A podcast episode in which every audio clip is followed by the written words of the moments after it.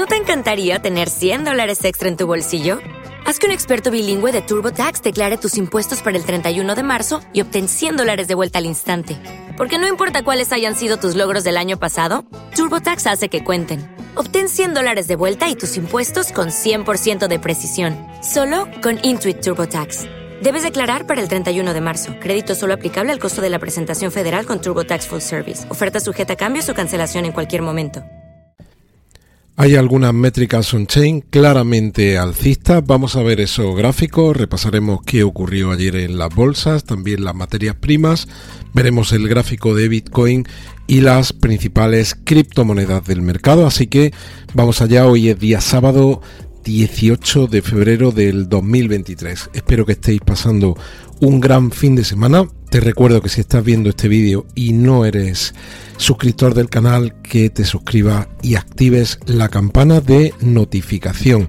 También si lo estás siguiendo en cualquiera de las plataformas de podcast, dale a me gusta a este episodio porque de esa manera me vas a ayudar a que el algoritmo lo recomiende a otros usuarios de la plataforma.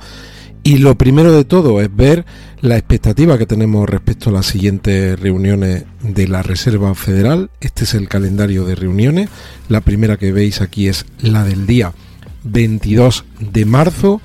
En abril no tenemos reunión y sí que tenemos reunión a principio de mayo, en concreto el día 3 de mayo. Ahora mismo estamos en el 450 y el, en teoría el mercado lo que está descontando es lo siguiente, está descontando mayoritariamente que en la reunión del día 22 de marzo van a subir los tipos de interés 25 puntos básicos, que en la siguiente reunión también van a subir los tipos 25 puntos básicos y nos iríamos al rango de los 5, 5.25 y a partir de la reunión de junio, la del 14 de junio, Aquí ya el mercado no lo tiene tan claro. Como veis aquí en mayo, el 74% está pensando que de esa reunión saldría una subida de 25 puntos básicos hasta los 5, 5,25, pero aquí ya todo está muchísimo más repartido hay porcentajes del 46% para irnos a un rango del 5,25-5,50, pero también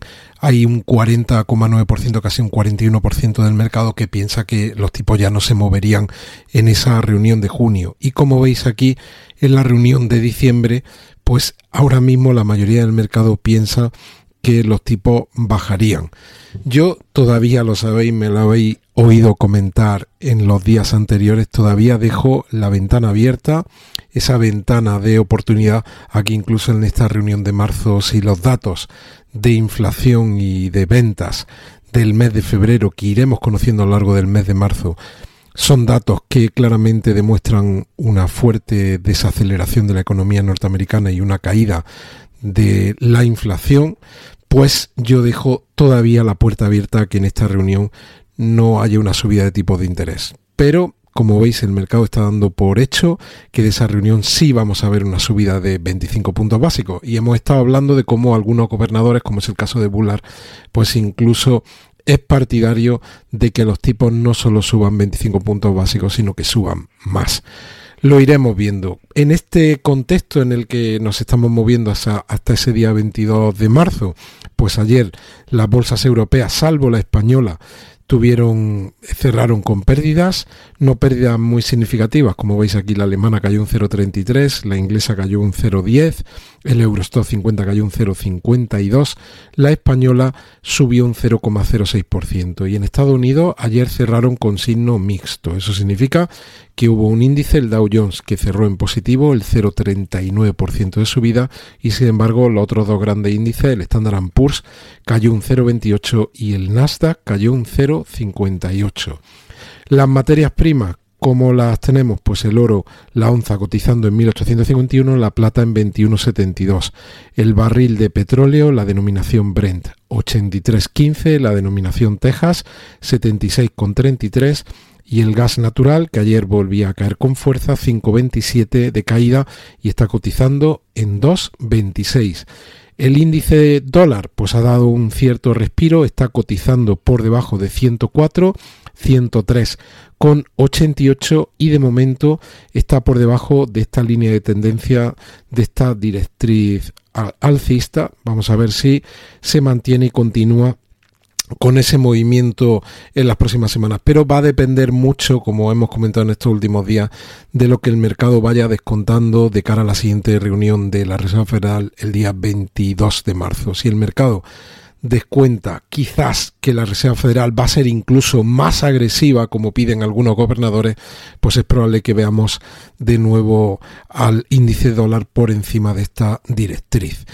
Bitcoin, ¿cómo está cotizando en este momento? Bueno, pues lo tenemos aquí cotizando en 25.549 dólares. Estos son velas semanales, ahora lo vamos a ver en velas diarias. Esta línea naranja de aquí es el promedio móvil exponencial de 200 sesiones en velas diarias, que también yo lo tengo representado habitualmente con esta línea roja porque nos movemos con velas diarias. Ese sería un punto importante o una zona importante para que Bitcoin la rompiese con fuerza. Lo vamos a ver en velas diarias ahora mismo. Y este es el gráfico en velas diarias. Como veis, pues estamos por encima, claramente por encima del promedio móvil exponencial de 200 sesiones en velas diarias y esta línea roja que yo tengo marcada aquí sería el promedio móvil exponencial de no 200 días, sino de 200 semanas. Y como decíamos, pues importante si el mercado tiene fuerza que veamos a Bitcoin romper esta zona de precio en torno a los 25 mil dólares.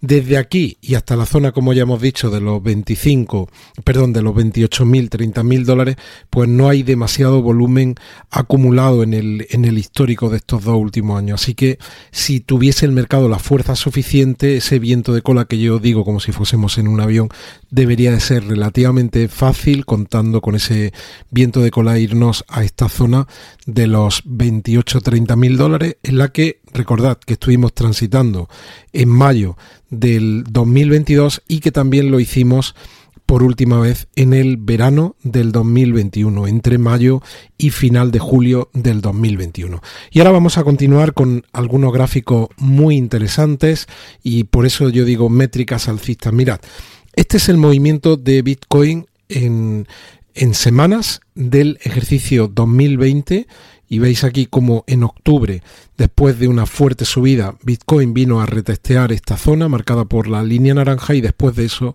pues inicia un grandísimo movimiento al alza que lo lleva en este gráfico. ¿Te está gustando este episodio? Hazte fan desde el botón apoyar del podcast de Nivos. Elige tu aportación y podrás escuchar este y el resto de sus episodios extra. Además, ayudarás a su productor a seguir creando contenido con la misma pasión y dedicación.